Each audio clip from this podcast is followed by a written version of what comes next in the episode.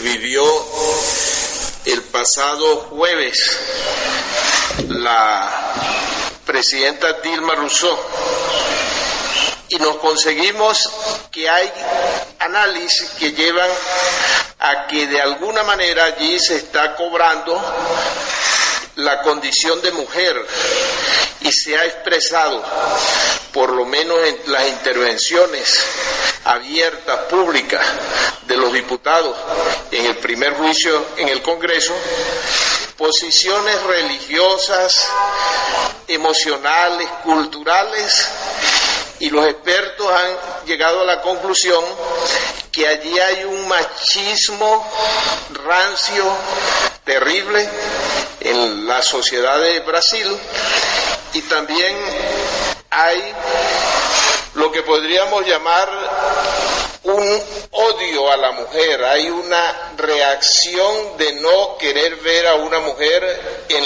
el, liderazgo y en el papel de Dilma Rousseff. ¿Tú puedes darnos alguna opinión sobre eso, Rafael? Visto desde el punto de vista internacional, cuando uno ve cómo gobierna Vladimir Putin en Rusia, Xi Jinping en China, o ese hombre extraordinario y brillante y calificado que es Barack Obama, o en Inglaterra o en Alemania, encuentra que en esos países asiáticos, en esos países europeos, en ese Norteamérica, eh, existen hombres de estado con visión a 20, 30, 40 y 50 años que se ocupan, no se ocupan de minucias, sino de dirigir un Estado.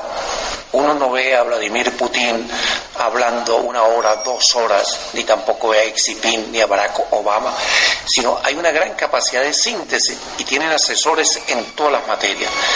En el caso de América Latina, se presenta de México hacia abajo eh, algo muy extraño. El político promete, promete y promete, besan viejitas, se montan en autobuses cuando están en campaña electoral a todos los niveles y de todos los partidos, sean de izquierda, sean de derecha, pero cuando llegan al poder, entonces tienen a veces muchísimas.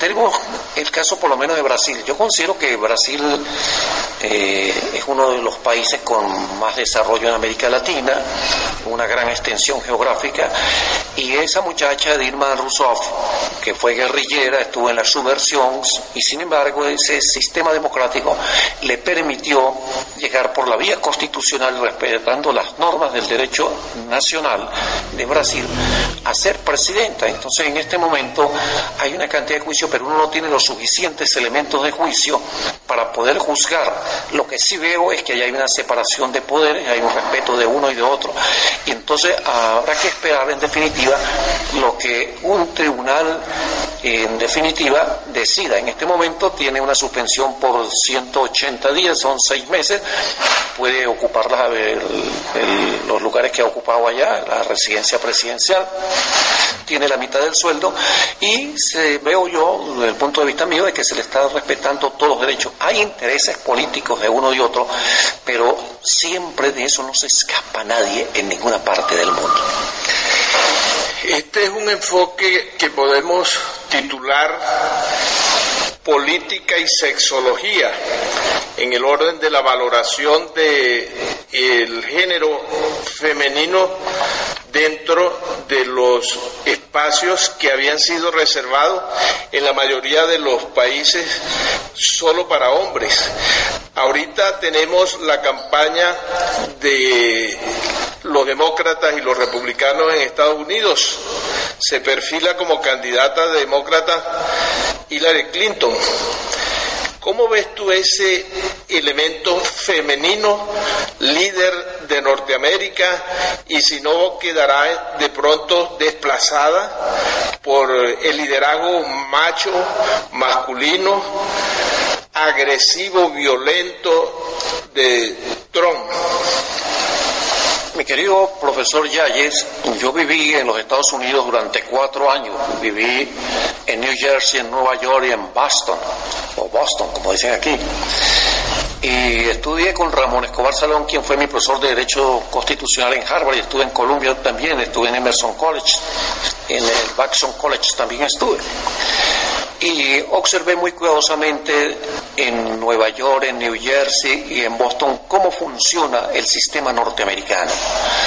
Y yo estoy impresionado del respeto que existe dentro del marco institucional por los demás poderes y cómo la organización no es solamente del Estado norteamericano, sino que es una organización desde el punto de vista de la sociedad. La gente toma el autobús en la esquina exactamente donde está la parada y te paran exactamente donde termina. A la hora que llegas es una hora exacta para un examen. No se dicen mentiras, se cumple con la norma constitucional. Allá existe un presidente arriba, pero existe la parte de abajo que es el Departamento de Estado y el Pentágono, y el Departamento de Estado tiene el análisis de cualquier parte del mundo, desde su posición económica, de qué produce, qué hace todo, y el, el Pentágono tiene todo el análisis militar que puede haber en cualquier parte del mundo y en un momento determinado los Estados Unidos están en capacidad de enfrentarse a Estados Unidos, a Rusia, a China, a cualquier país de Europa, a África, pues la capacidad militar es muy grande. Figúrese usted que si el año de 1945, calladito, Truman tenía la bomba atómica, en este momento, imagínese usted qué puede haber en la Luna. A veces pienso que ya debe haber otra civilización, deben haber especies de Altamente organizado y deben existir técnicas modernas y no se sabe qué tipo de arma cuenta en este momento los Estados Unidos. Y yo veo que ahí existe eso que llamaba un hombre que yo conocí en International House, que fue a una conferencia, llegó con su esposa en un Mercedes-Benz. Ese hombre es Henry Kissinger. El año de 1977 lo conocí cerca de Columbia University y asistí a la conferencia que él dio.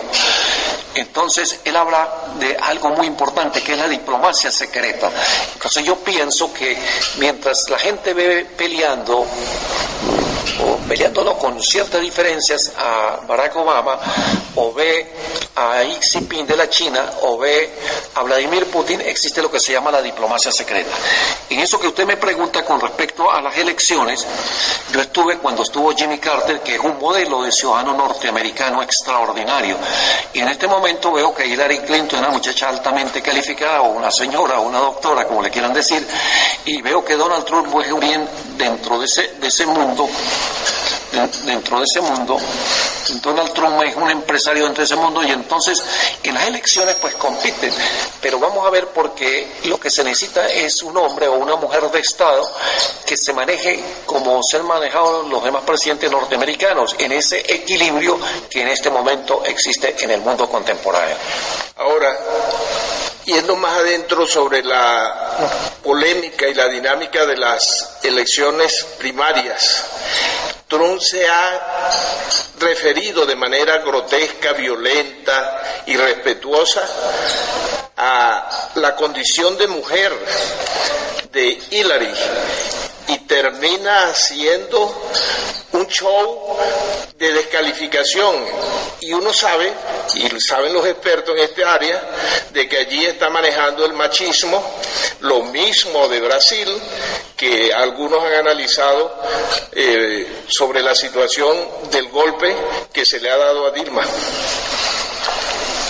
Bueno, yo tengo una admiración profunda por las mujeres, dentro de eso una que admiro y tengo libros eh, de Golda Meir.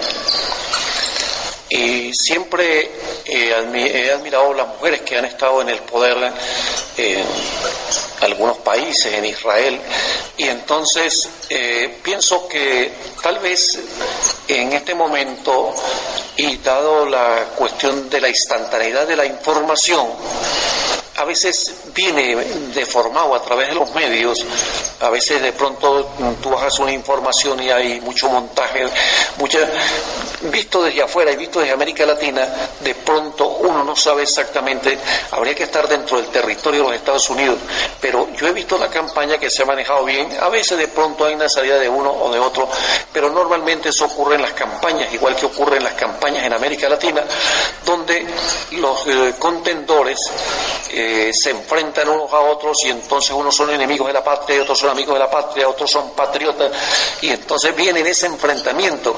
Lo que en el mundo contemporáneo se quiere es que un hombre de Estado es un hombre que tenga visión a 20, 30, 40, 50 años y que se siente con, no con el adversario, sino con el que se opone en esa contienda electoral y se sienten a gobernar y a dirigir un país porque los gobernantes que tengan esa calificación de hombres de Estado. Cuando tú tuviste un alto protagonismo en los medios, en los gobiernos de acción democrática, especialmente cuando Carlos Andrés Pérez, y pudiste tener un paneo de cómo era el comportamiento de las televisoras, de la prensa, de la radio, el tema sexológico lograste percibir algún desarrollo, alguna tendencia favorable a darle la valoración a los derechos sexuales de la diversidad sexual, sea homosexuales, transexuales, eh, toda la temática que hoy tenemos en el escenario nacional latinoamericano y mundial. Rafael Mujica. Mi apreciado sexólogo. Si usted regresa en el tiempo, yo fui el director de información del gobierno de Carlos Andrés Pérez, el primer gobierno de 1974.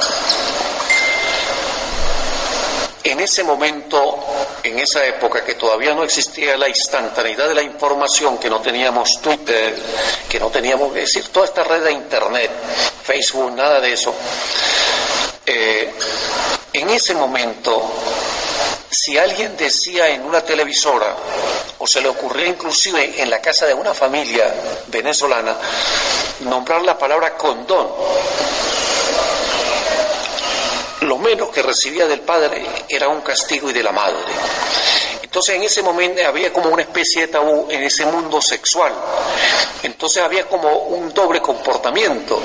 Eh, de pronto uno veía al papá como si fuera una especie de Dios que no se enamoraba de otra mujer y, veía a la mamá como esa señora fiel, extraordinaria, pero nunca pensó ver a su señora madre con su padre teniendo relaciones sexuales. Eso era imposible en, esa, en ese momento.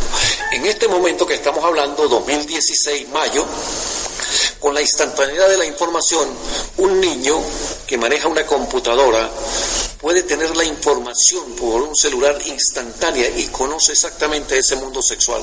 Entonces, eso ha cambiado totalmente y en este momento ya lo que se está haciendo ahora es, eh, por fuera de todos esos complejos de esa época, es hablarle a los muchachos claro, hija, tenga relaciones sexuales o bese a su novio, pero cuidado con tener niños, porque hay problemas de orden económico, cuánto cuesta una habitación, cuánto cuesta una casa, cuánto cuesta un carro, tienes que hacerte una profesión, tienes que pensar en el futuro. Entonces, en esa época los medios de televisión en los medios impresos y todo eso estaba invadido precisamente porque es una característica no solamente de Venezuela, de Colombia, de Ecuador, de Perú, de Bolivia, de todas partes. Es ahora con la instantaneidad de la información que la información sexual está llegando a todas partes y a nadie se le puede meter mentiras. En el ambiente del Táchira nuestro, eh, como consecuencia de tu invitación, el programa Cátedra en el Canal 21, un elemento que identificaba el canal era una entrevista que le hiciste a Arturo Pietri, o quizás varias, para la televisión nacional. Danos un toquecito de esos encuentros con nuestro gran literato y pensador Arturo Pietri, Rafael. Bueno, corría el año de 1900 86 ya era el gobierno de Jaime Lucinchi y yo era el director de tecnología educativa del Ministerio de Educación. Después me nombraron director de información del Ministerio de Educación. Y entonces decidí invitar a Arturo Oslar Pietri. Entonces tengo varias anécdotas. Una es que duré casi seis meses estudiando, observando, viendo toda esa historia de Arturo Oslar Pietri. Y entonces, junto con William Bracamonte, que también es colega periodista, está trabajando en los medios en Caracas, eh, un día le dije, William, usted y yo somos unos tontos estudiando tanto para venir a competir con Arturo Aular Pietri. Una cosa es Arturo Aular Pietri y otra cosa somos nosotros como periodistas. Entonces llegó Arturo Aular en un Mercedes-Benz, lo esperé, y cuando llegó a la entrevista, entonces eh, hay algo, le digo, mi querido doctor Arturo Aular Pietri, todo el mundo tiene la idea de que usted es un hombre que nació en una de las clínicas más costosas. Querido Rafael Mujica, así como hablaba él. Menos mal que usted me ha hablado de eso y ha buscado que yo hable de mi juventud. Yo fui un niño que me crié en Maracay y viví y supe lo que eran alpargatas y lo que era vivir en una hacienda y todo.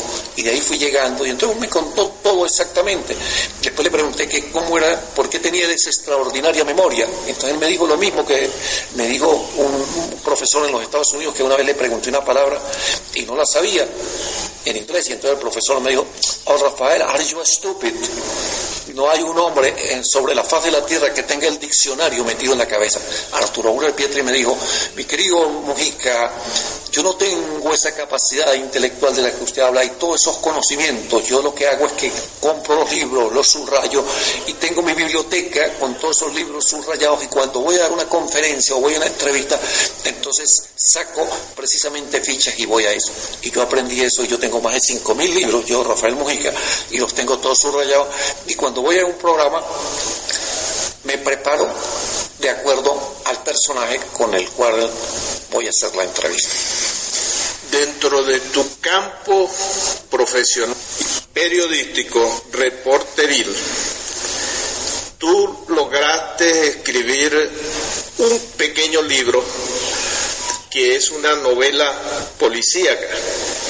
Háblanos de esa obra y esperamos que en el futuro podamos ampliar en un programa especial de dos horas todos esos vericuetos de lo que termina siendo el trabajo de investigación, de hasta jugarse la propia vida de algunos reporteros, periodistas, en la búsqueda de la información en las fuentes. Y tú tuviste fuentes policiales. Rafael. Bueno, cuando estuve, primero mi querida madre, doña Alicia, que en paz descanse, fue la que me enseñó a hacer una vida, muchos libros de policía y le encantaba averiguar, llama la atención yo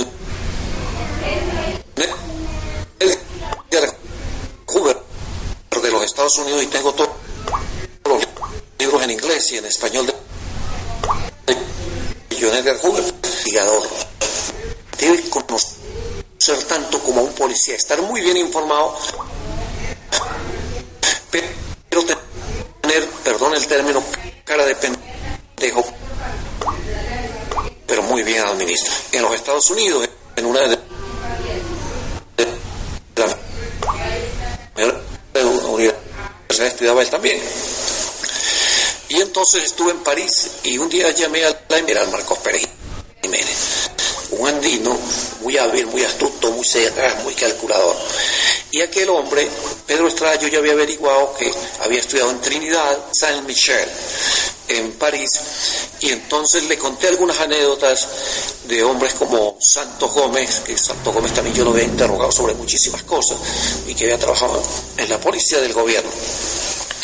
De esas conversaciones con Pedro Estrada, con Santos Gómez, con muchos policías, entonces decidí escribir ese libro, No matarás policías.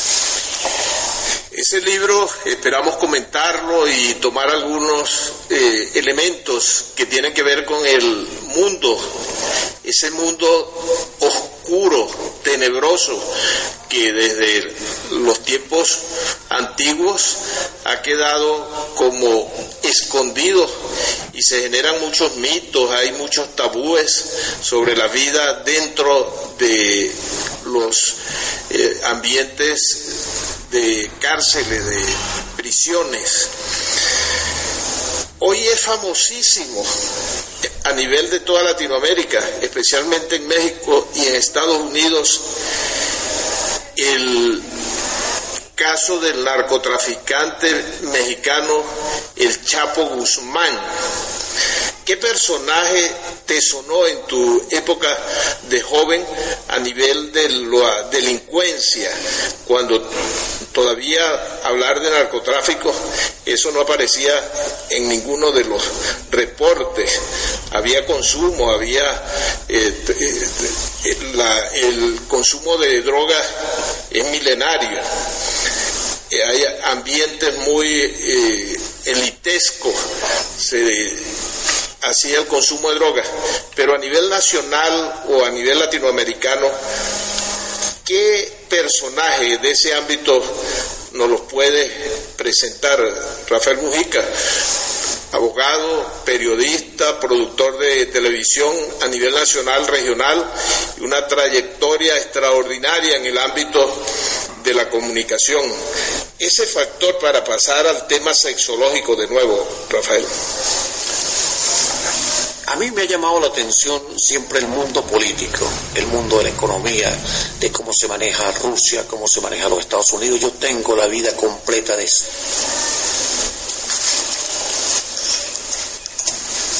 yo tengo completa la vida de Stalin, de Lenin, de Marx, tengo la vida de Hitler completo de cada uno de los libros de hasta mi lucha lo tengo y tengo toda la historia de todos los gobernantes norteamericanos y tengo también bastante información de la China. Entonces, yo he observado que eh, ese mundo de la droga eh, debe ser un periodista especializado y que le guste eso. Yo casi nunca he tocado ese, ese, mundo. Me ha gustado, es el mundo de la política, el mundo de que es un hombre de Estado, por lo menos de como un Bush de cómo un Alderano Roosevelt, de cómo un gobernante, ese mismo Stalin, de cómo un Hitler, de cómo un hombre en cualquier parte del mundo ha gobernado y ha dirigido un Estado. Me llama la atención eso, pero ese mundo oscuro y de que, también a veces pienso que los grandes narcotraficantes, vistos desde el punto de vista positivo de un lado, tienen un cerebro muy bien estructurado cuando calculan, negocian y todo, pero hay una cosa, eh, el hombre tiene que pensar, y esto es un, consejo a los jóvenes, que no se debe trabajar para dos cosas, o para pagar un entierro de lujo, o para pagar una clínica, que hay que disfrutar, pero que hay que disfrutar dentro del marco de la constitución y la ley de cada país. Me siento obligado a recuperar una pregunta que tú me hiciste en uno de los programas cátedras, cuando a las 8 de la noche, en un horario todavía para todo público, sin ningún tipo de censura, nos planteamos temas como un tema tabú, se hace chiste, bromas, se hacen ataques de hace algunos años sobre la condición de algunos líderes homosexuales que han aspirado, podemos remitirnos a la época de la democracia, la condición de soltero de el candidato senador eh, Barrios, se le señalaba que era homosexual y más recientemente se han presentado candidatos solteros y terminan siendo señalados su condición homosexual, candidatos a la presidencia. Y tú me hacías esa pregunta en un momento. ¿Qué piensa eh, Cruz Yáñez sobre elegir votar por un candidato homosexual. ¿Qué piensa Rafael Mujica sobre esto de elegir en nuestros países ya no a una mujer presidenta, sino a un homosexual presidente? En estos momentos, como le decía hace unos minutos, con la instantaneidad de la información todo ha cambiado. Y resulta que en, en, todo lo que nosotros hemos transcurrido de vida ha habido un doble discurso. De pronto tú ves un hombre muy varonil y todo, y de pronto resulta que por otro lado es homosexual. El caso metropolitano en Caracas, por lo menos usted de la Avenida Libertador a las 10 de la noche pasa y consigue cantidad de carros de, de todo lujo y homosexuales, muchachos eh, con pelucas acomodados y toda esa cuestión, y resulta que ese mismo hombre de pronto tú lo consigues en un cargo fulano de tal aquí, y entonces queda impresionado esa doble personalidad. En este momento por lo menos en el caso de Ricky Martin. El hombre es extraordinario en cuanto a que tuvo la capacidad para en un momento declararse frente a su esposa y su hijo que él jugaba lo que aquí en Venezuela llaman vueltepión, para un lado y para otro. Y entonces, bueno, internacionalmente pues quedó Ricky Martin y eso no le ha afectado en su vida. Yo desde el punto de vista de la política, en este momento pienso que debe buscarse como gobernante en cualquier país un hombre de Estado que tenga visión 30, 40, 50 años y no preocuparnos de su estado, de su manera de comportarse sexualmente, porque el hombre terriblemente perfecto es muy difícil. El que no es demasiado mujeriego, eh, poco mujeriego, el que es muy fiel, o sea, es muy difícil. Eh, el hombre totalmente fiel no se consigue sobre la faz de la tierra. Y ya para terminar esta media hora de conversaciones en una cátedra de sexología abierta, como es nuestro programa Sexólogo del Mundo, a tu alcance a través de radiointernauta.com desde Panamá, nos puedes obsequiar a todos los sexólogos y sexólogos del mundo y al público que tendrá la oportunidad de bajar este programa que estamos coleccionando como sexólogo del mundo a tu alcance en ebooks. Y sería algún chiste o alguna anécdota humorística con el tema sexual o el tema del uso del condón, que fue un tema que tú asomaste hace rato. Bueno, creo que en esta fase última ya del programa, mm, lo que le recomendaría a mi buen amigo Cruz Yayes Barco es que se compre un pasaje y se instale en Panamá, que dé una vuelta por el Paseo Colón y luego para que vaya de un lado a otro lado del Pacífico al Atlántico y que tal vez para que sea lo más agradable y venga con las mejores sensaciones del mundo, que se invite precisamente para ese acto y para ese paseo a ese hombre extraordinario y altamente calificado que tuvo la valentía de decir que era homosexual, Ricky Martin. Pero eso no tiene nada de humor, porque precisamente tuvimos en nuestro programa hoy, eh, el año pasado, antes de ser candidata a la Asamblea Nacional, a Tamara Adrián, la primera transexual que es electa a nivel de Venezuela y creo que a nivel latinoamericano como diputada. Así que el manejo que tenemos nosotros en nuestro programa es de la amplitud, no de un istmo que nos comunica con dos océanos, sino mucho más allá en una comunidad de hombres y mujeres que tiene como principio en la producción y el manejo del programa el gran valor, respeto, comprensión y defensa de la diversidad sexual. Ahora el aspecto ya serio de mensaje final para toda nuestra audiencia. Como hombre de comunicación, como hombre de leyes, como escritor, como lector y todo lo que representa Rafael Mujica para la historia del periodismo nacional itachirense. Tu palabra, Rafael Mujica. Pienso que algo importante, trascendental en este momento, sobre todo para la América Latina, es que un sexólogo de la calificación tuya puede, no sé, o viajar a Rusia o viajar a China y hacer una investigación exactamente cómo es el comportamiento sexual del hombre medio, del hombre común y del hombre de las altas clases en Rusia.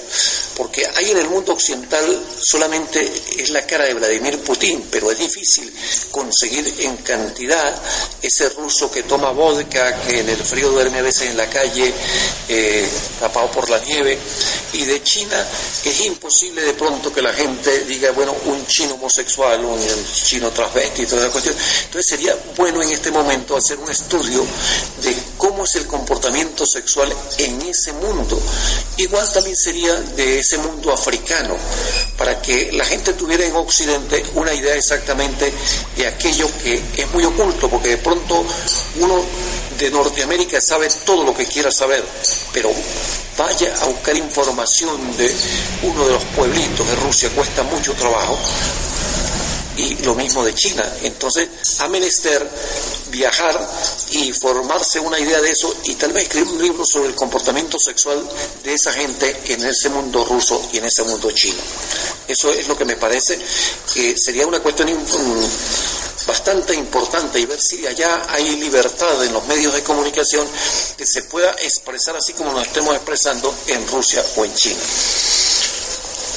Agradecido y feliz de haber tenido a, un periodista, a un profesional del derecho, a un productor de televisión con una trayectoria extraordinaria.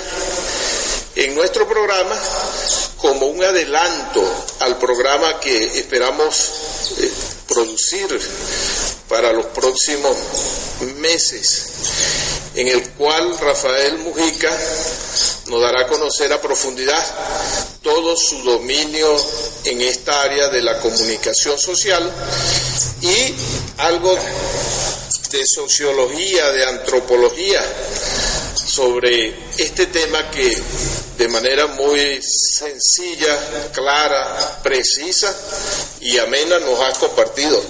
Gracias, Rafael. Gracias a usted por la invitación y como siempre me queda la íntima satisfacción del deber cumplido. Muchas gracias. Pero fíjate aquí. Eso lo meten por radio, internet, radio, ¿qué es?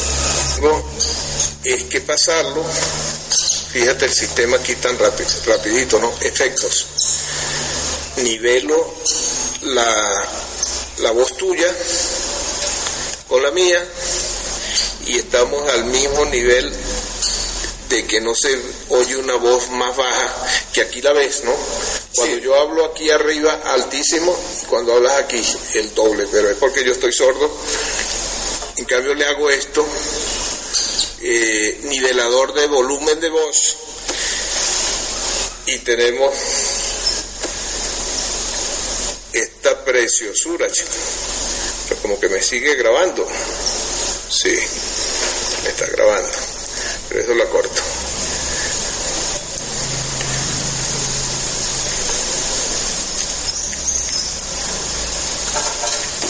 Decir amor y sexo para ir sembrando desde la sexología de que al sexo lo estaba aniquilando, escondiendo, ocultando eufemísticamente la palabra amor. Esa pregunta para también para Gabriela. Bueno, eh, aquí desafortunadamente pues tienes toda la razón, la religión se ha encargado de matar tanto el amor como el erotismo en las parejas heterosexuales, homosexuales, bisexuales y todas las demás. Desgraciadamente para la iglesia solamente es permitido el, la unión entre hombre y mujer y con fines de la procreación exclusivamente. Todo lo que tenga que ver con el goce, el disfrute y el placer está prohibido, es pecado. Y pues desgraciadamente ha limitado a muchas personas para expresar ese erotismo en toda su plenitud. Pues a mí me gustaría hacer una ligera acotación en el sentido de que personalmente, y no porque yo lo diga, sino ya muchos otros autores han hecho referente el hecho de que sexo, pues ya nos debemos estar abocando a aspectos de tipo fisiológico, aspectos de tipo anatómico, estructural, funcional, y dejar propiamente al ejercicio ¿verdad? De, de erotismo en las personas hacia la función del coito, hacia la función de exaltar los sentidos para brindarse el placer ya sea de manera individual o este placer también compartirlo con la pareja o con las personas que se quiera compartir este placer, porque pues eh, hay muchas formas también de compartir ese erotismo, ese placer, que no necesariamente tenga que ver con ese sinónimo de sexo igual a coito. el hecho de una mirada entre las personas, pues puede ser tan sutil como puede ser también tan erótica. Una plática entre las personas puede ser tan cotidiano como también puede ser tan sublime, puede ser tan amoroso, puede ser tan eh, excitante incluso el hecho también de compartir el, el, sentido del tacto, pues esto nos lleva de igual manera a estar compartiendo, para la redundancia, pues esas sensaciones con otra u otras personas. Entonces esto del sexo, bueno, al menos eh, yo, igual algunas otras personas, ¿verdad? Pues ya lo dejamos en el ámbito, ¿verdad? De las funciones, de lo estructural y ya nos, eh, como hay términos al respecto, pues hablar de coito o intercurso y entonces pues para ir dejando las cosas un poco más claras al respecto y ya el hablar de este sentimiento sublime del amor, pues es algo que de una u otra manera, casi casi desde antes de que uno nazca, es muy factible que esto ya se esté percibiendo, ese amor de la madre a ese hijo o a esa hija gestante, pues va a estar presente, ¿no? Y en el neonato o la neonata, ¿verdad? Pues empieza a percibir todo esto desde las caricias, desde los besos, los arrumacos, el, el, aproximarle el alimento a ese ser que acaba de, de nacer, pues da toda esta sensación, ¿verdad? De una atención, pero también de una sensación amorosa y interpretarse también de que esa, ese producto, ¿verdad? Es a expensas de una unión amorosa, no a expensas de algo fortuito o que falló un método anticonceptivo o que se convierta en un hijo o una hija no deseada. Yo creo que ahí debe ir incursionándose en esto del, del amor, que no necesariamente también tenga que ver ese amor de pareja heterosexual, como también puede existir homosexual o lésbico, sino también entre las personas.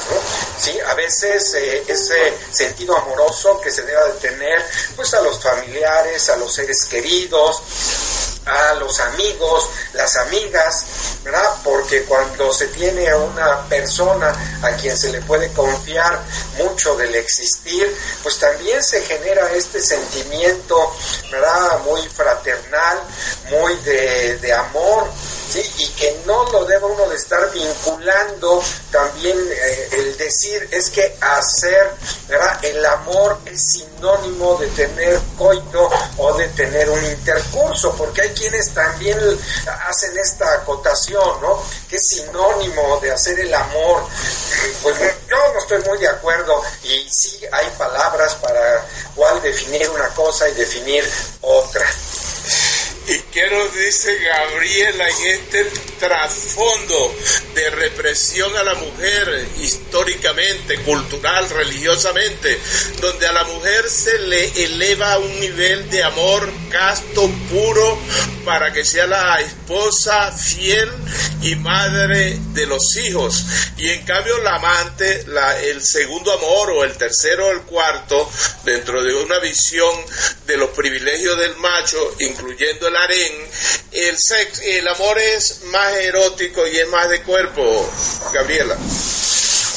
Bueno, aquí es una muy buena trampa en donde la mayoría de las mujeres caen y de hecho se quedan como instaladas.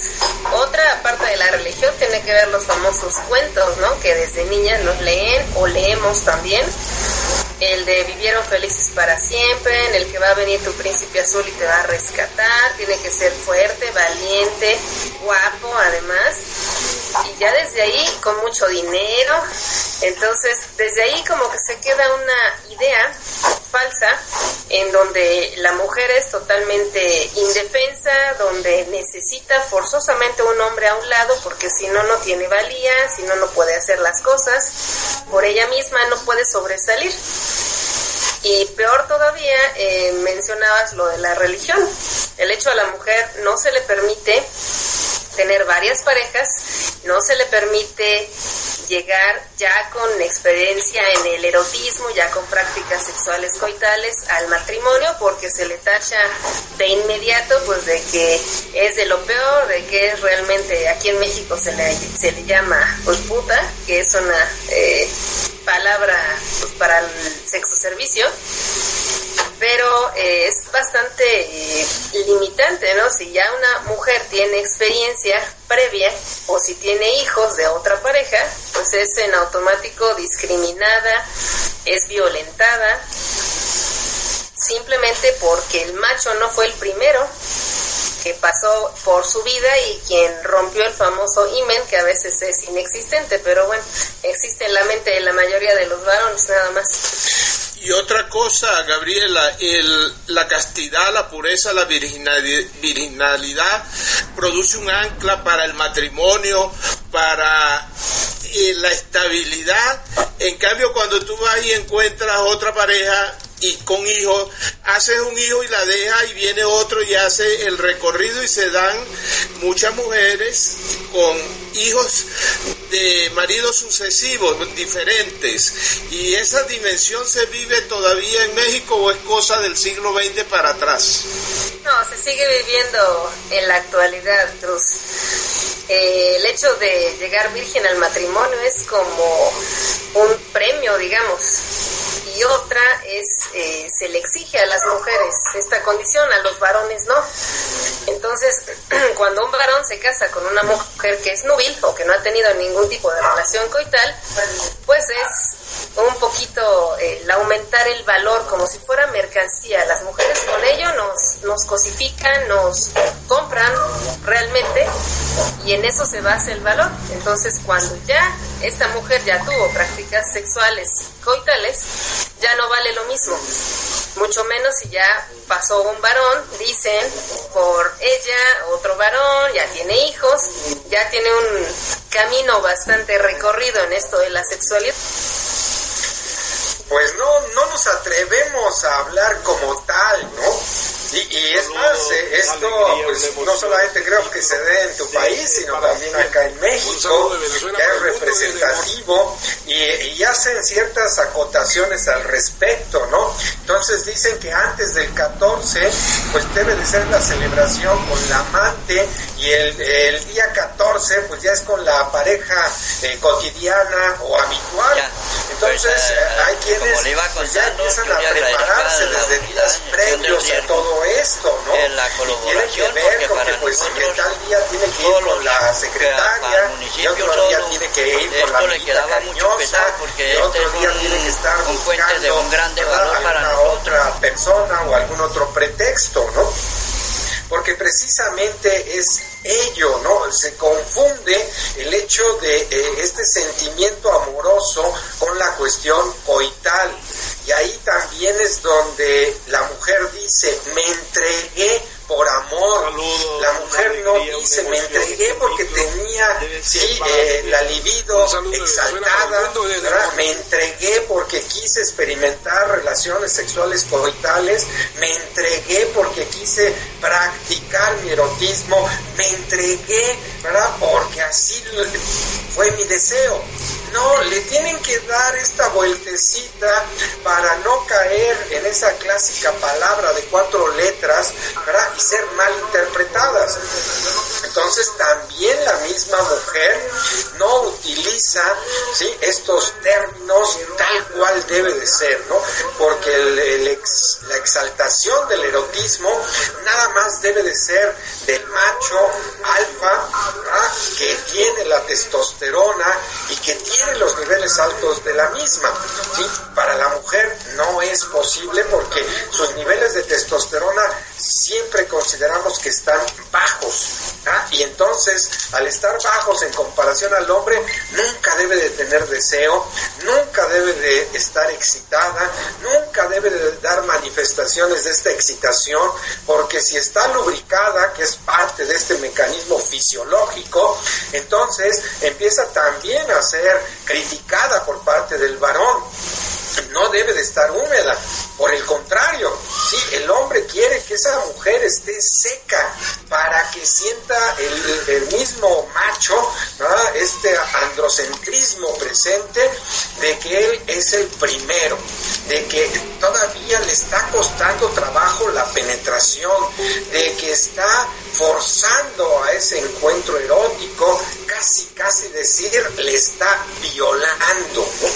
Entonces, la lubricación, pues esto es más fácil, pero el hombre no, o sea, a veces se incomoda y le hace incomodar a la mujer, ¿verdad? Diciéndole que está muy húmeda, está mojada, que así no debe de ser, que él con otras mujeres siempre ha estado y esas mujeres han estado secas, y es otra manera de agredir. Bien lo dices, es otra manifestación del erotismo, del amor, el de nuestra generación al de las generaciones recientes. Eh, ahora con todo este boom de la tecnología, con toda esta libertad que ya se les da y que ellos y ellas se han tomado además, pues tienen como otra, otra mentalidad ya. Ya no es tanto el hacer incluso parte de este cortejo previo, generalmente varones hacia mujeres. Ya no es el llevarle serenata, ya no es el escribirle cartas, el llevarle flores, el pedir permiso incluso a papá y a mamá para salir con ellas. Ahora ya es como todo más light, ya es más fácil ya no se hace eh, este noviazgo incluso que antes era de años, ahora es muy rápido, nada más se van incluso al antro o a las discotecas, como anteriormente se les llamaba, y pues ya nada más es ir a bailar en ese momento al calor de las copas, del alcohol, pues es eh, empiezan ya incluso a circular cierto tipo de, de drogas, de sustancias, y pues de inmediato es el, el encender esta chispa de, la excitación a nivel sexual y pues vámonos al primer motel, al primer hotel, al coche del papá que les prestó o a donde mejor se les se les conviene, ¿no? Y es eh, de inmediato el tener relaciones coitales incluso sin protección, sin este vínculo amoroso y esto lo están haciendo cotidianamente, casi de cada fin de semana. Entonces tienen parejas eh, distintas, tienen desgraciadamente mucho riesgo a infecciones, a otro tipo de cosas por las sustancias que consumen. Incluso esta mezcla de bebidas energéticas con alcohol pues han ocasionado muertes por infarto, por eh, problemas a nivel cerebrovascular.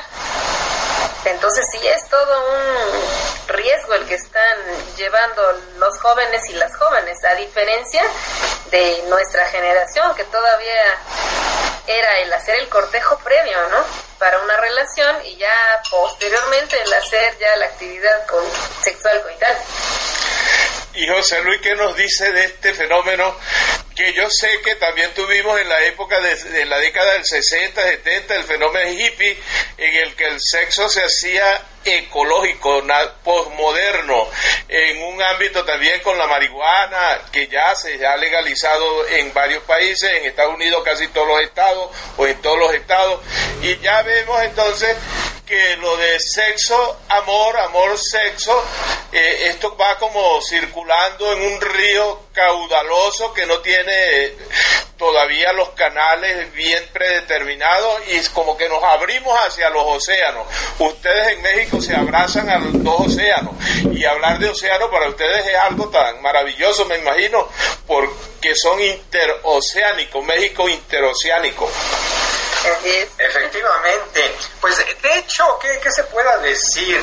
Eh, depende también de la persona y, en su momento histórico, porque yo me puedo remontar a época de la adolescencia en la cual, Pues yo creo que era muy parecido al momento actual, nada más que había variables.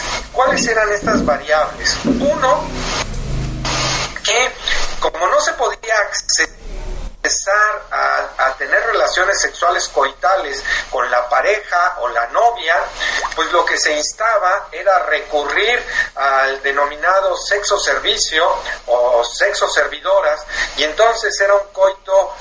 Eh, pagado aquel que tenía el recurso, pues eh, ya, ya brincaba esto, ¿no?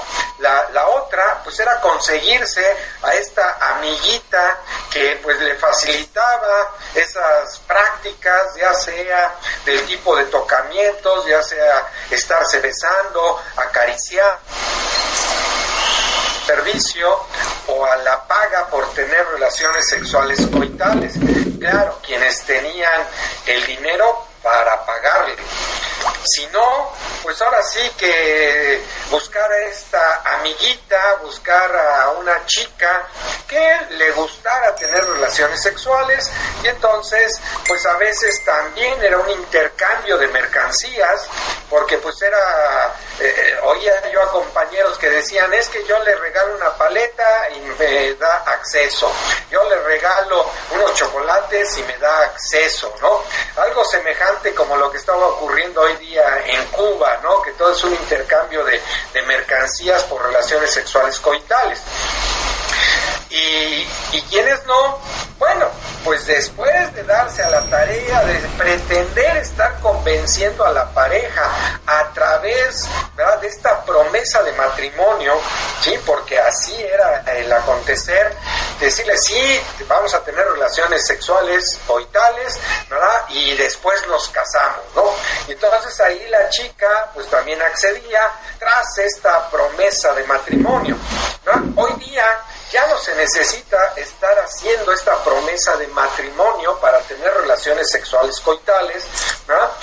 Hay quienes sí siguen recurriendo al sexo servicio y algunas otras prácticas como el denominado free o tener relaciones sexuales con personas incluso desconocidas, estos eh, nuevos intercambios a través del internet, ¿sí? Eh, que ya se pueden tener, eh, pues se puede decir relaciones sexuales en donde pues se puede estar masturbando alguien frente a lo que hoy se dice el ordenador o la computadora y del otro lado la otra persona también interactuar de la misma manera. Entonces eh, se ha modificado parte de esto, ¿no? Pero pues eh, nos debemos ir adecuando también a todo este avance tecnológico y de que pues también eh, era muy restrictivo por parte de los padres, había más control en los hijos y las hijas tiempo atrás que el control que hoy se tiene.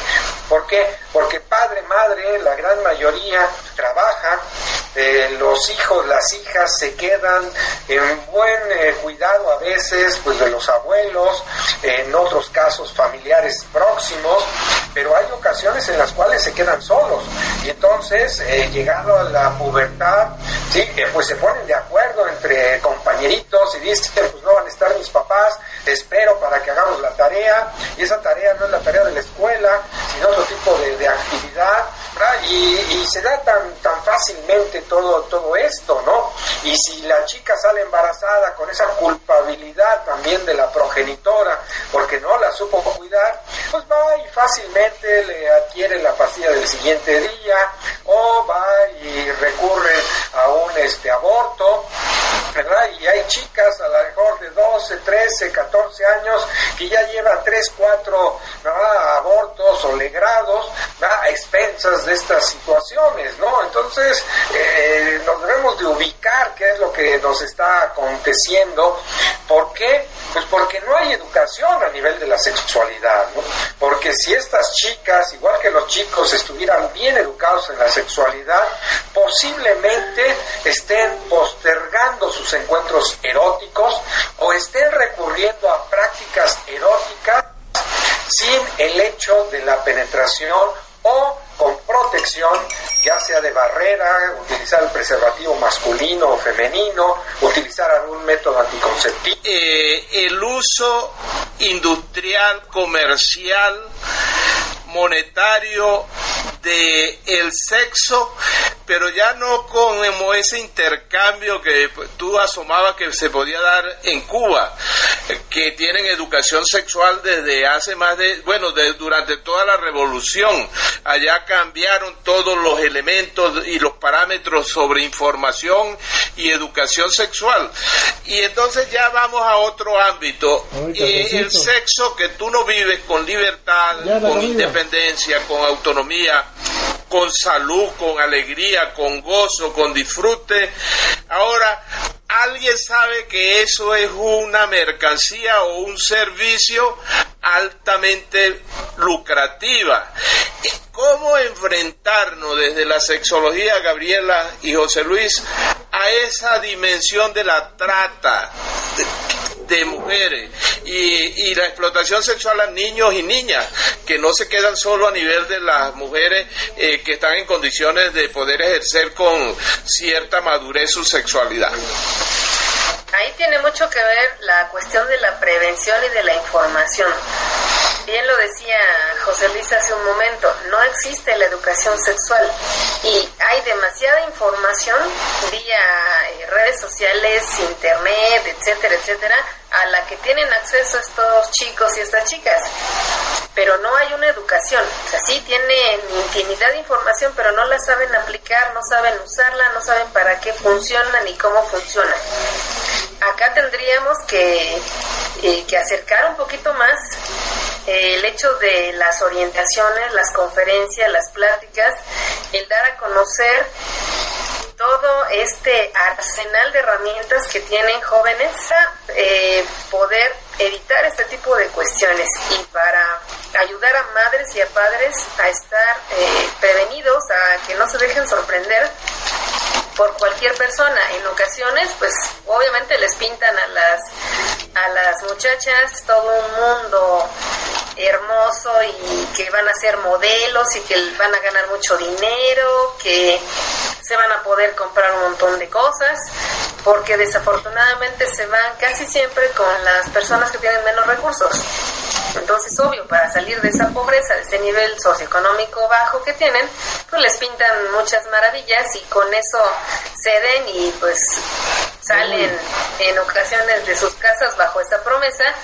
Y otra, pues son ya toda esta red de eh, tratantes de blancas eh, que ahorita pues ya están pues a nivel mundial. Aquí en México al menos hay un estado muy cerquita de Puebla que es Tlaxcala, en donde está súper fuerte este tipo de, de cosas.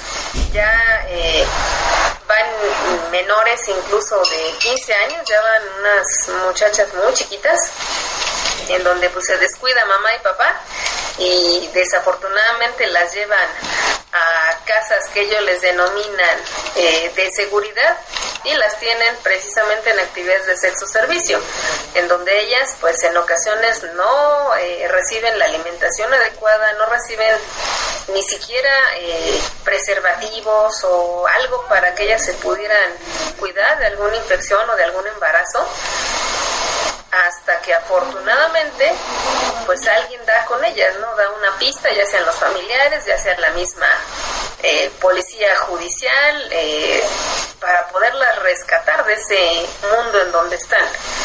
Entonces se tiene también que hacer la cultura de la denuncia principalmente para que se pueda hacer todo un seguimiento, todo un proceso ya de investigación para localizar a estas a chicas, ¿no? Otra es el famoso ciberbullying, que es el subir fotos ya en ropa interior o sin ropa a las redes sociales, entonces, y dar datos, pues eso es mucho más fácil para todo este tipo de redes organizadas para localizar a las a las jovencitas y pues hacer uso de ellas como material sexual. Bueno, complementando y finalizando ya por razón tiempo, pues eh, esto, volvemos al punto de partida, ¿no? No solamente es estas nuevas generaciones que necesiten y requieran educación, va también desde los padres. Si no tienen educación ellos, ¿cómo van a poder auxiliar a los menores o a las menores? Si les da pánico el estar accesando estos medios masivos de comunicación, pues entonces el chico, la chica, está con su computadora, su laptop, su tableta, todo esto, pero como no lo sabe manejar el papá ni la mamá tienen total libertad y ante esa libertad es que se presenta esto. Entonces el papá, la mamá debe de conocer también cómo se manejan estos medios masivos de comunicación. Hay muchos sistemas a través de los cuales, ¿verdad? Desde un ordenador o desde una computadora, estar checando qué es lo que hacen eh, los chicos, las chicas en sus propios equipos, ¿no? Hay muchas formas de cómo controlar ello. Ahora, José Luis y Gabriela, desde la propia siembra, eh, cosecha del sexo y el amor que ustedes han vivido en pareja ya durante algunas décadas, ¿qué mensajes nos dan a quienes ya llevamos una experiencia sexual añeja en pareja para que no se nos muera, para que no se nos desaparezca, para que no se nos eh, pierda y que no muera el amor, pero tampoco muera el sexo. José Luis Gabriela. Bueno, una podría ser pues no dejar precisamente que la rutina acabe con, con toda esta vida erótica, con esta vida amorosa, es retomar eh, todos esos detalles que se tuvieron al inicio, que la pareja empezó con la conquista, eh, las flores, el detalle, ahora ya con los equipos celulares, los mensajes, las fotos, el tener siempre un detalle con la pareja, el preguntarle cómo estás, cómo te fue, el desearle bonito día. Yo creo que ese tipo de, de, detallitos no se deben de perder. Y otra es el innovar también en la cuestión erótica, porque eso de siempre en la misma posición, en el mismo lugar, a la misma hora, pues está bastante aburrido. Entonces deberían eh, pues echar a volar su imaginación un poquito, de darse la oportunidad de experimentar, no siempre incluso en la casa, ¿por qué no salir, de escaparse un fin de semana a algún lado y revivir esta llama tanto del amor como del erotismo? Pero es importante siempre el cuidar a la pareja el estar siempre en comunicación con ella o con él y no dejar que esto se pierda. Ahora, José Luis, eh, represéntanos a todos los machos que hemos colocado en la mujer los detalles del erotismo que entra por la boca, por el arte culinario, por la ambientación del hogar y de pronto hemos construido una especie de cárcel para el sexo y el amor en nuestros hogares, eh, como consecuencia muchas veces de la visión que tiene doméstica la mujer, eh, José Luis.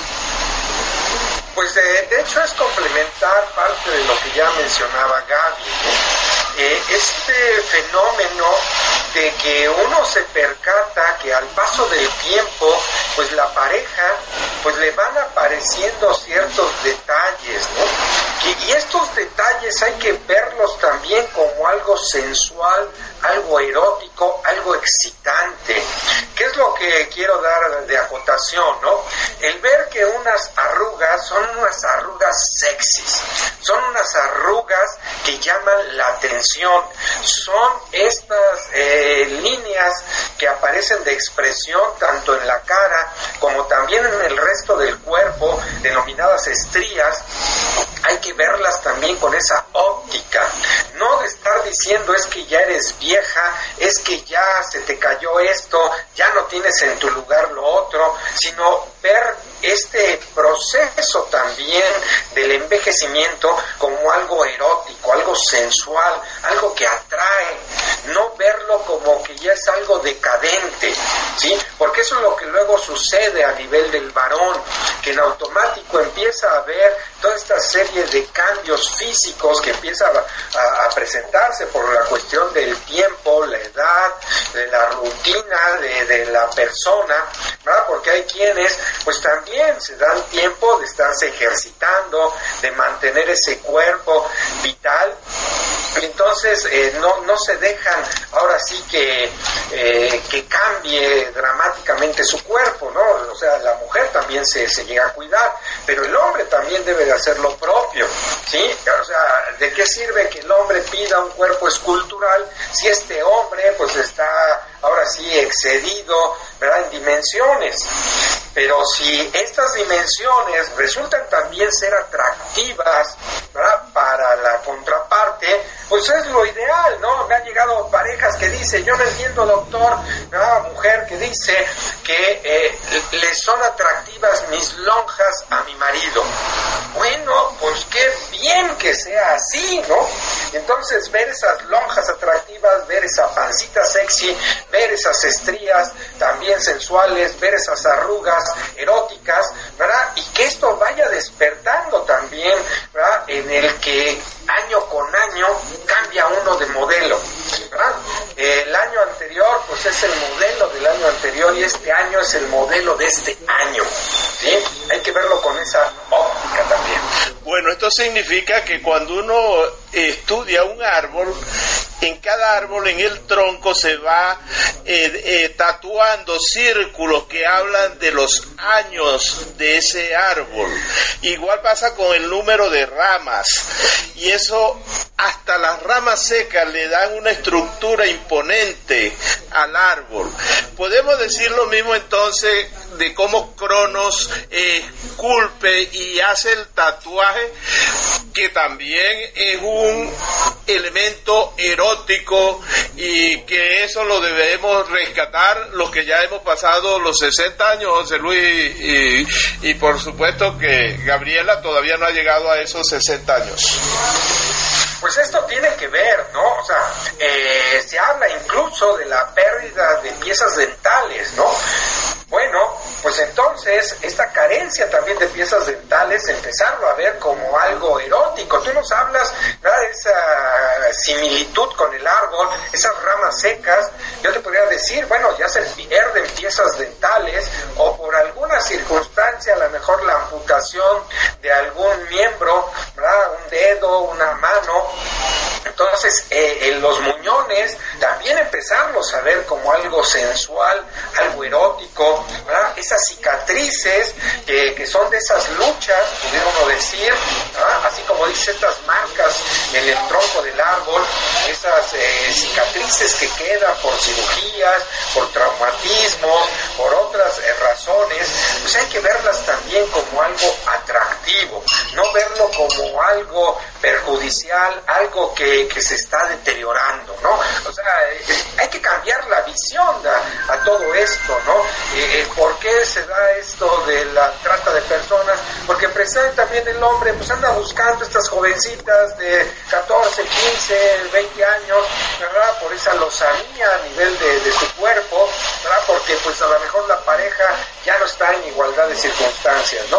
Pero si empezamos a ver a la pareja con otra óptica, seguramente esto nos va a dar buena sensación de, de placer, de amor, de erotismo, de compañerismo, de convivencia y demás.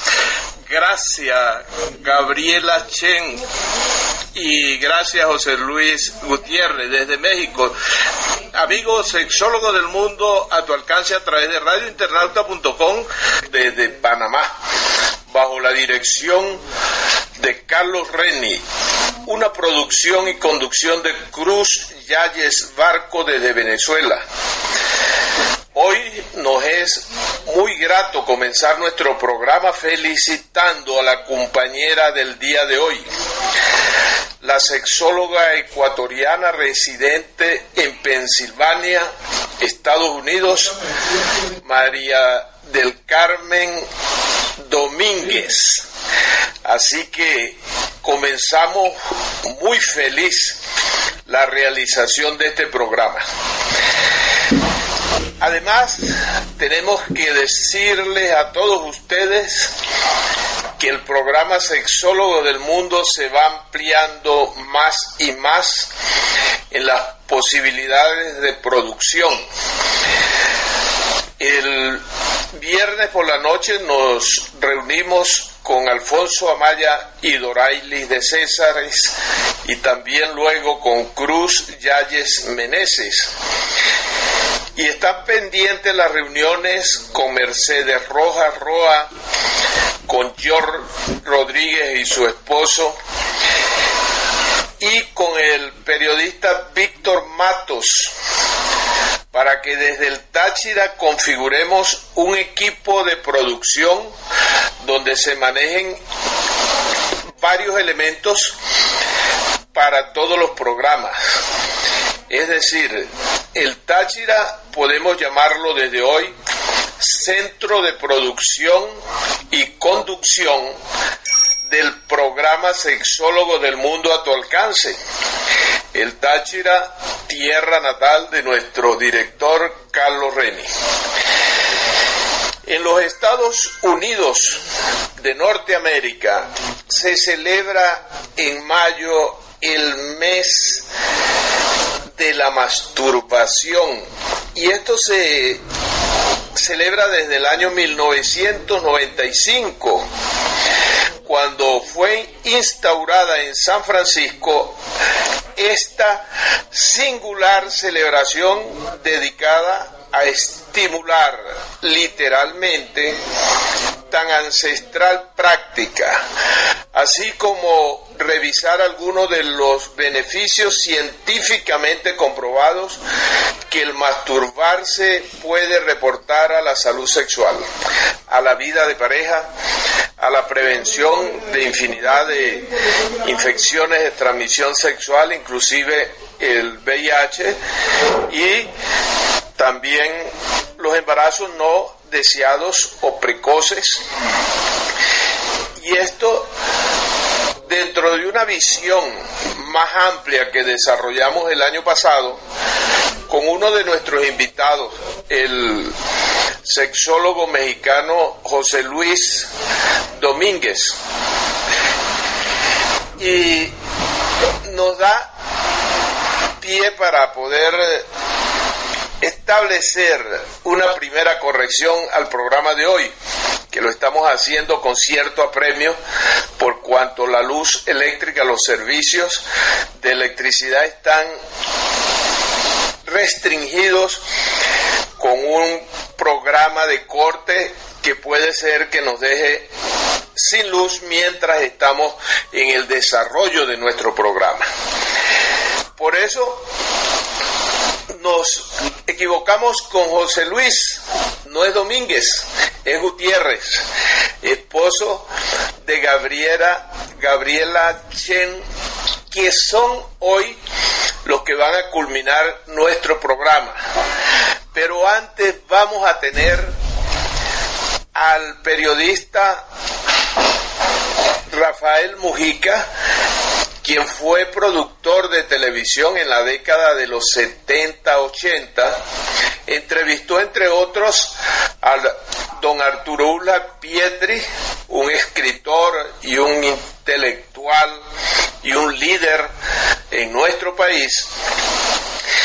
Y esto va a cerrar un programa que hoy ilumina desde el amor, el sexo, las relaciones sexuales matrimoniales, el abordaje sobre la realidad de los jóvenes. Todo esto nos muestra hoy un programa para circunscribir de manera valiosa el tema de la masturbación. Decíamos que José Luis Gutiérrez nos desarrolló el tema de la ixación, una forma libre de connotaciones morales y de negatividades para hacer un abordaje que llamamos transmoderno del tema que tiene que ver con la autoestimulación libre de algún tipo de patologización o de censuras de tipo morales o religiosas. Este programa, por lo tanto, está siendo hoy desarrollado de una manera muy dinámica y muy abierta. Hay aspectos que vamos a tratar con Rafael Mujica, que toca el acontecer político latinoamericano y mundial y algunos criterios sobre los factores de machismo y violencia sexual contra la mujer que se filtran y así lo han señalado en varias oportunidades y la propia Dilma Rousseff en el golpe que está en proceso contra la presidenta del Brasil. Después que le aprobaron el desarrollo, el seguimiento del juicio, a Dilma hizo unas declaraciones donde criticaba la composición del gabinete del presidente que la está sustituyendo temporalmente, que era su vicepresidente. Y ella anotaba que no aparece en el gabinete ni una sola mujer y no aparece ni siquiera un afrodescendiente, ni mujer ni negros en el gabinete del presidente que asume provisionalmente o en sustitución provisional de la presidencia de Dilma Rousseff. Estos elementos son de gran valor en la dinámica antropológica, política, social, económica, religiosa que se desarrolla en todo nuestro continente latinoamericano y el Caribe. También haremos con Rafael Mujica referencia a la candidatura de una mujer que aspira a ser la primera presidente de los Estados Unidos. Se trata de Hillary Clinton. Así que tocamos la geopolítica continental del hoy alrededor del tema de la mujer. Este elemento es de gran valor porque Rafael Mujica es un ducho y con una trayectoria a nivel nacional e internacional y una experiencia de productor de televisión en una de las televisoras regionales del estado Táchira. Su programa Cátedra en el Canal 21 lo desarrolla eh, Rafael Mujica y de hace tres años y unos meses él me estuvo invitando como experto en sexología y como conocedor de temas de política regional, nacional e internacional.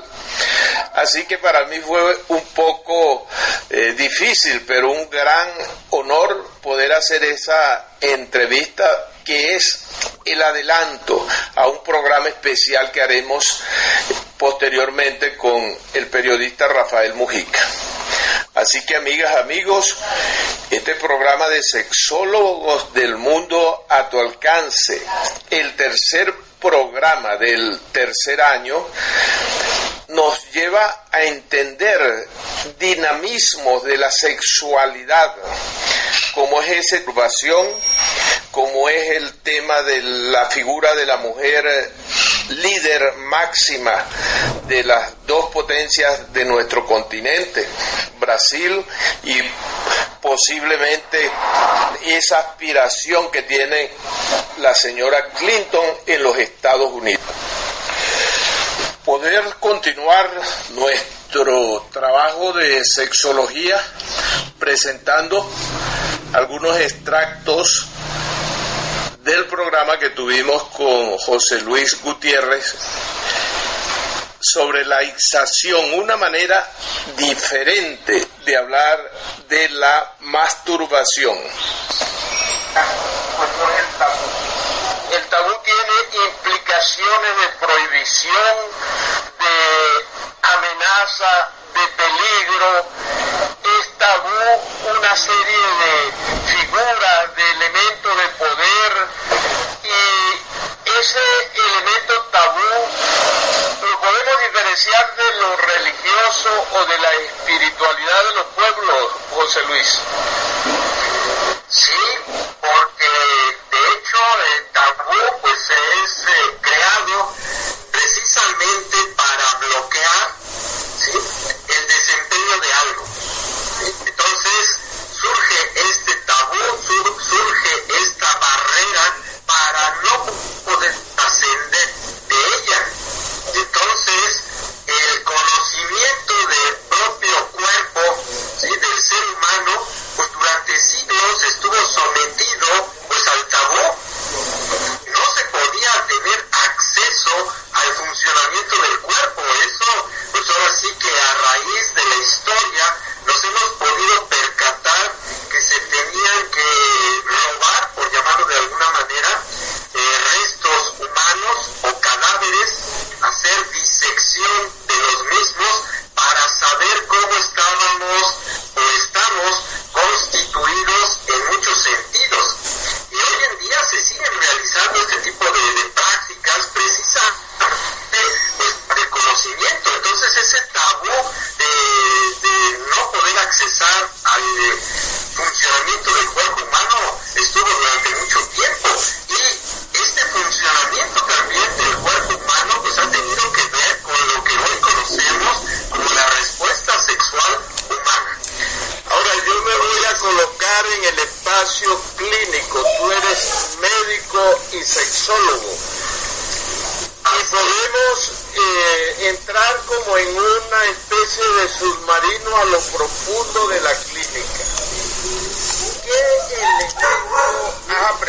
dentro de los años que llevas en consulta?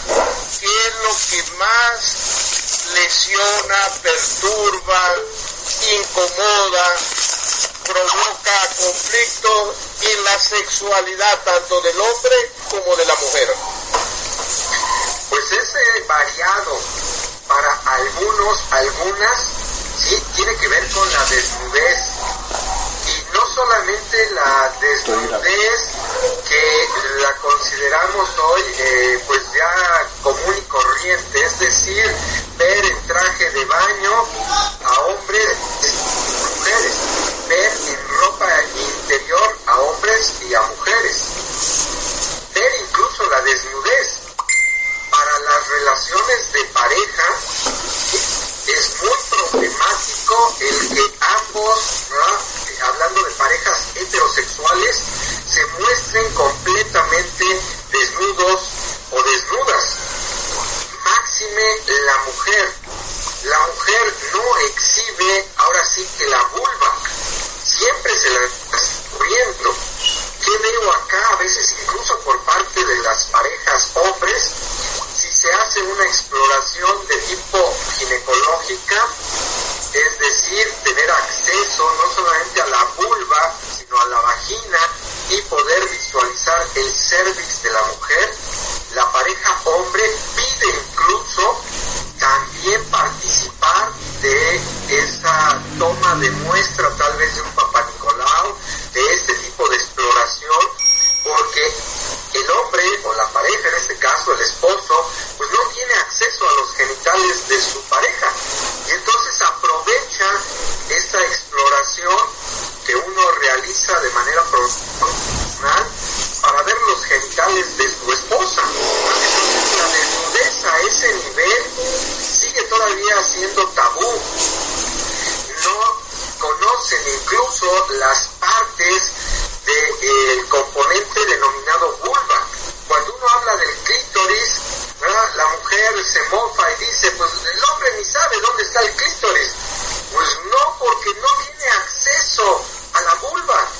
¿sí? Si tiene acceso, tal vez sea a través de un tocamiento, pero no es visual el acceso. Entonces, pues el tacto, pues sí, de sus terminaciones nerviosas, pero no es lo mismo para el hombre particularmente,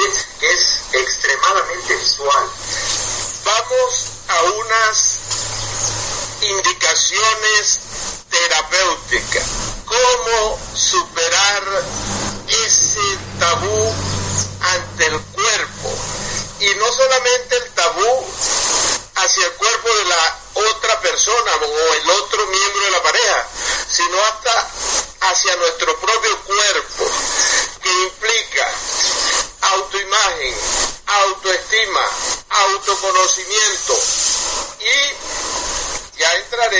hasta dónde implica la valoración y desarrollo de la capacidad erótica placentera.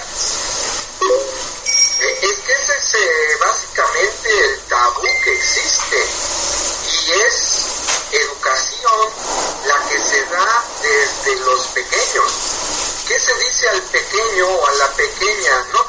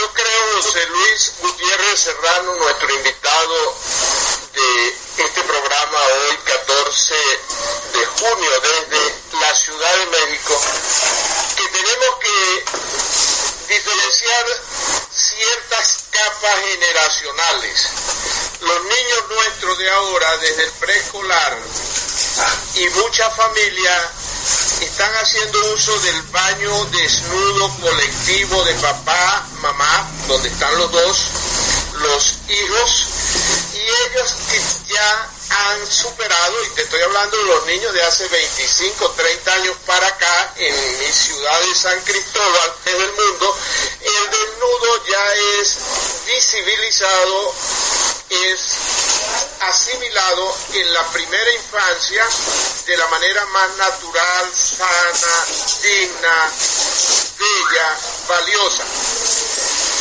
Pero la otra generación, que es la que modela, educa, forma, prepara, todavía hay residuo de esa generación vieja. De hecho, pues eh, podemos decir que hoy día hay grupos divididos al respecto. Hay quienes sí, las nuevas eh, familias, las nuevas parejas, que de una u otra forma dialogan, ¿verdad?, de cómo va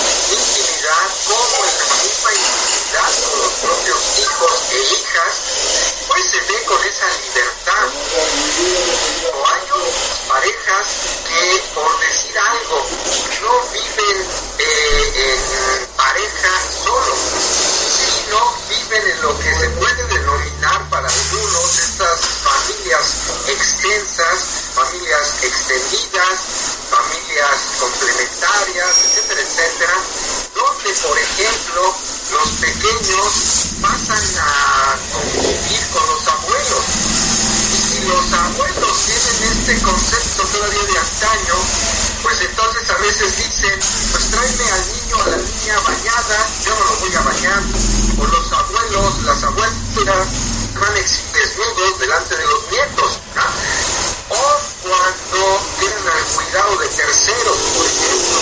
Entonces, a veces el cuidador, pues no se desnuda para entrar al baño, sino desde fuera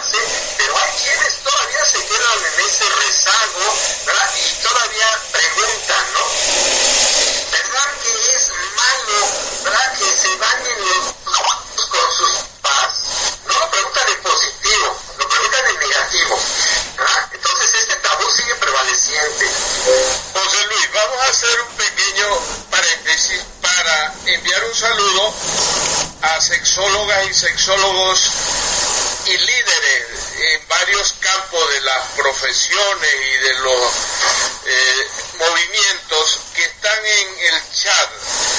Eh, Gabriela Chen, ¿la conoces?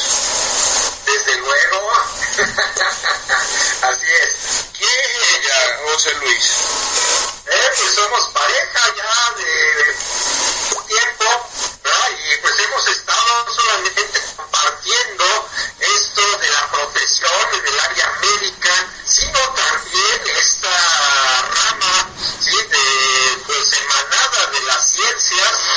Que es la sexología, la sexualidad, también de algunos años. Claro, ella por su cuenta, eh, pues tiene su consultorio, yo también por mi cuenta tengo el mío, ¿verdad? Y manejamos, pues cada quien sus propios pacientes, comentamos ello. Marta Puga, ¿tú conoces a Marta? Tengo de contacto, sexóloga también mexicana, ¿verdad? Entonces, Un saludo de parte de ella, está en el chat. Está Rosa Pampula desde Buenos Aires, la tuvimos el pasado domingo con excelente programa, que se salvó el programa con Rosa porque yo viajé a más de 800 kilómetros de mi ciudad y pude hacer el programa porque en el Táchira, donde estamos ahorita, tuvimos un aguacero, lluvia fuerte y se suspendió el servicio de energía eléctrica.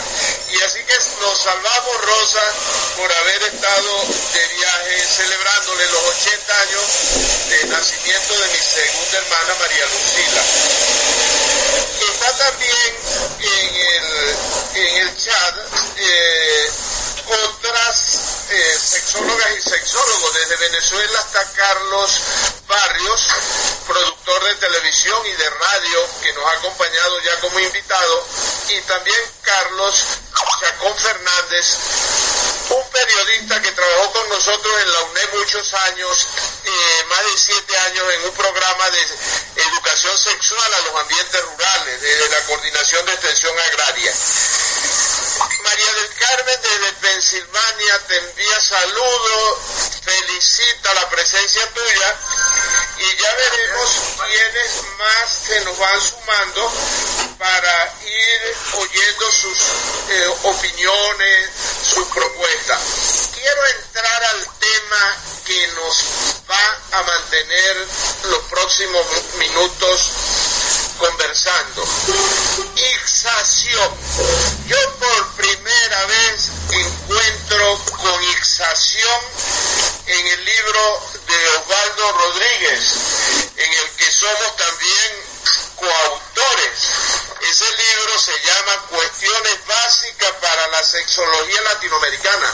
Nuestro común amigo Osvaldo Rodríguez Carla Seglio están volando por los cielos del mar Caribe de toda América, desde Estados Unidos hasta Sao Paulo. Hace alrededor de media hora ellos salieron en vuelo de regreso a Sao Paulo. Nos deja un saludo y está muy feliz de que ustedes dos como pareja hayan aceptado nuestra invitación de participar en el programa. Ixación, esa palabra, es una palabra que a mí me ha revolucionado toda mi manera de ver lo que se esconde, se oculta de feo, de malo, de negativo, de pecaminoso, en unas experiencias que todos los niños y niñas eh, hemos vivido de alguna forma, ya sea intentándolo vivir, nos han castigado y nos han eh, reprimido, o, la gran mayoría, para no decir todos, porque también hay quienes han mantenido inhibido su respuesta sexual, su deseo sexual, hasta largos años de su vida. Eh, hemos encontrado pacientes, José Luis, que han llegado a 60 años y nunca han tenido deseo, ¿no? Esas son eh, situaciones muy particulares, así que no podemos generalizar de que todos han hecho ese acto que está detrás de la ixación, pero queremos que la ixación nos abra una ventana, una puerta al futuro para comenzar a, valorar nuestro cuerpo, nuestro deseo, nuestro eh, erotismo, nuestra sexualidad. Bueno, pues así como tú te diste a la tarea de encontrar esta palabra en esta publicación en la cual eh, pues tuve también participación por la invitación que nos hizo este amigo en común Osvaldo Rodríguez precisamente viendo otra publicación que también es Osvaldo que es Osvaldo Aquijada el diccionario integrado de sexología. Ahí fue donde inicialmente yo vi la palabra fixación o ipsismo que proviene del latín ipse, que uno mismo, que yo ya lo amplío como uno mismo, una misma, eh, que tiene que ver precisamente con eh, el que Magnus Sheffield, este ginecólogo alemán, inventó la palabra. Y entonces, pues eh, Osvaldo Aquijada, pues se da la tarea de darle una definición a este concepto de ipsación o ipsismo, en donde integra conceptos como sinónimos que básicamente yo lo he quitado de este aspecto de línea, ¿verdad? Le he dado otra estructura, pero eh, de, acuerdo a Oswaldo Aquijada, él lo maneja como sinónimo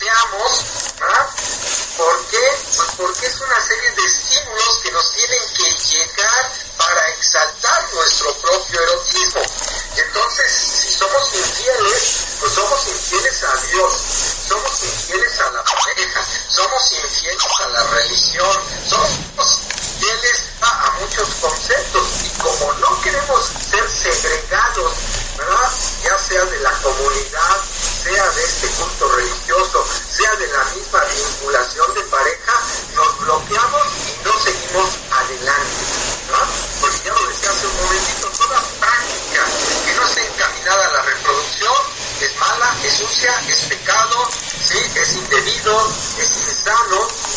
Y entonces el hablar de la ipsación es una práctica no necesariamente tiene que ser con fines reproductivos. ¿Por qué? Porque la ipsación puede ser precoital, puede ser transcoital o puede ser postcoital. Puede ser aplicada con la pareja, puede ser aplicada con uno mismo o con una misma, o en aquellas prácticas denominadas de grupal, también se puede echar el recurso de la ipsación, pero en automático, ah, pues esto es malo, es sucio, es indebido, que yo esté hablando que debe de haber o puede haber prácticas grupales. ¿Y cuáles son estas prácticas los denominados talleres de sexualidad. Son prácticas grupales. Yo no estoy diciendo que sean prácticas coitales.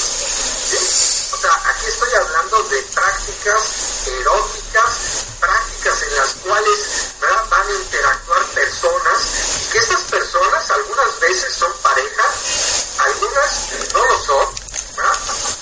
Veces estas parejas interactúan como tal, como pareja, y en otras ocasiones los integrantes de esta diada interactúan con otras personas, entonces se tiene que abrir el panorama y no quedarlo exclusivamente a que nuestros sentidos estén única y exclusivamente, valga la redundancia, para la pareja. Es un abanico muy amplio de posibilidades. Entonces, ¿para qué? Para ampliar el erotismo. Entonces, la ipsación entra ahí en estas prácticas, entra también como procedimiento terapéutico, Porque va a exaltar, sí, los sentidos y a través de lo que acabo de mencionar, de estas dinámicas que nosotros utilizamos, ¿verdad?